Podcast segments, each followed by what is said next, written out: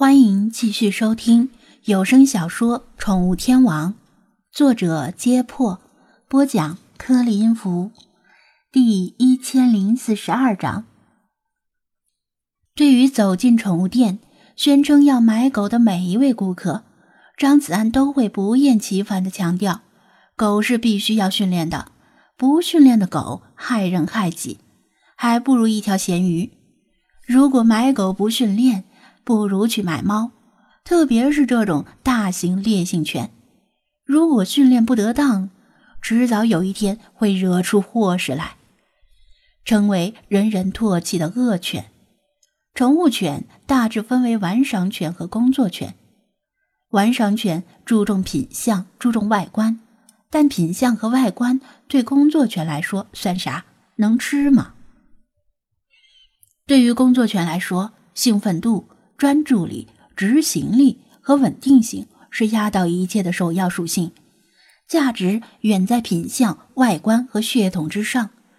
品相优异、外观霸气、血统纯正，但性格不稳定、金玉其外、败絮其中的狗多了去了。但这毕竟是个看脸的世界，很多人是只看品相的。警犬养老院里那些提前被淘汰的德牧中，不乏品相极佳的，但满足不了训练和工作的需求，还不是照样被淘汰。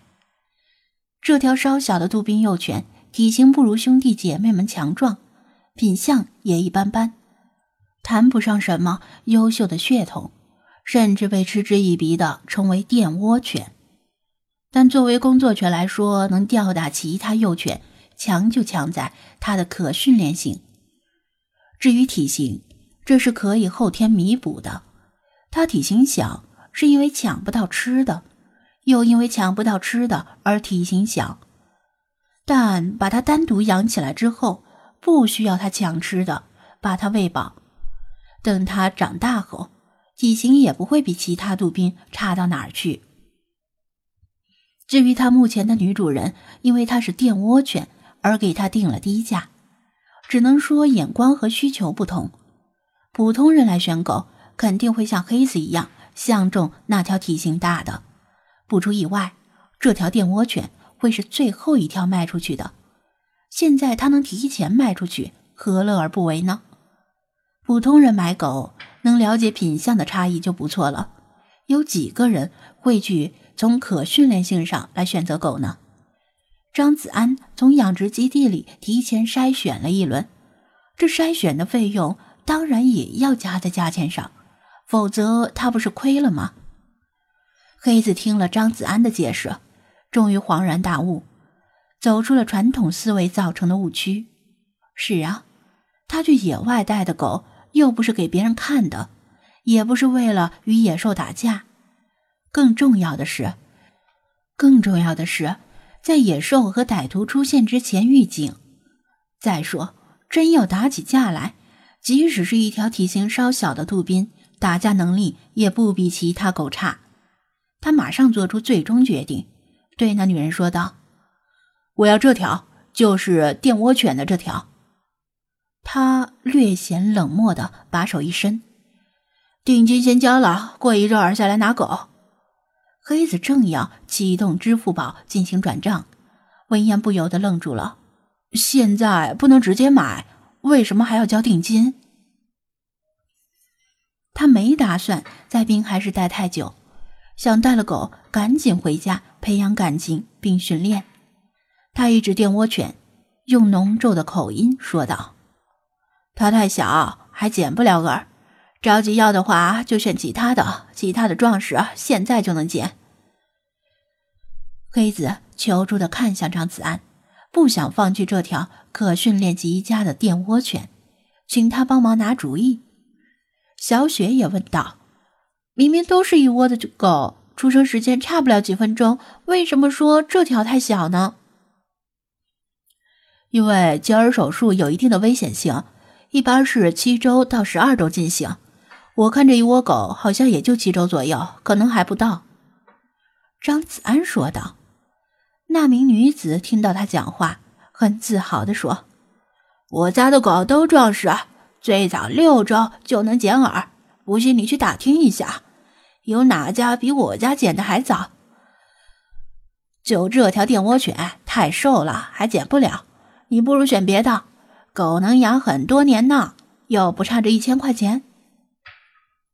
他以为黑子是因为贪便宜而选的电窝犬。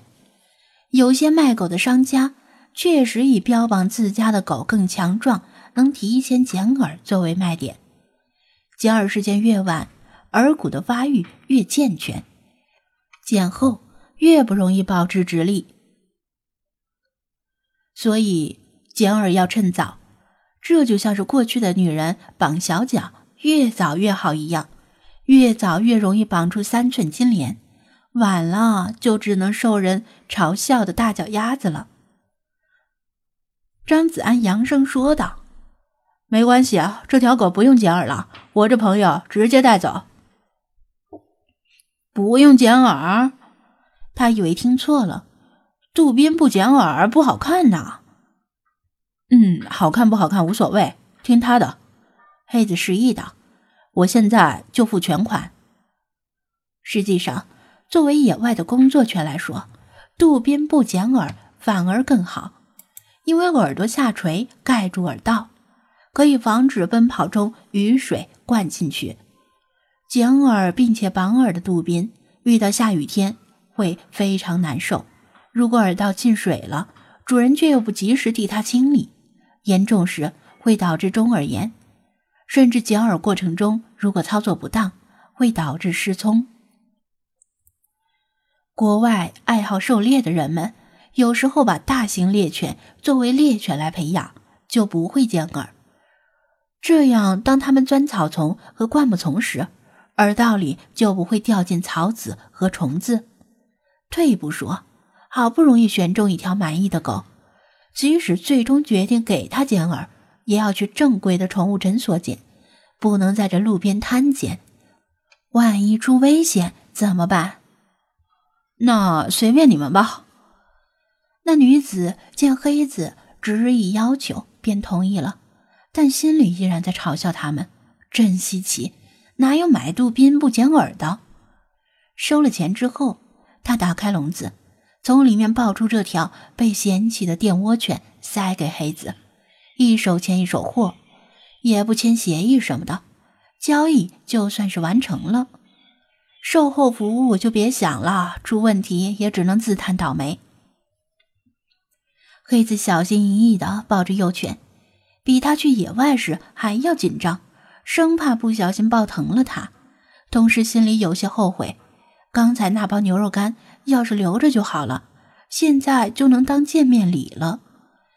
他这次来滨海市就是为了选一条称心如意的狗，养大之后陪他一起去荒野。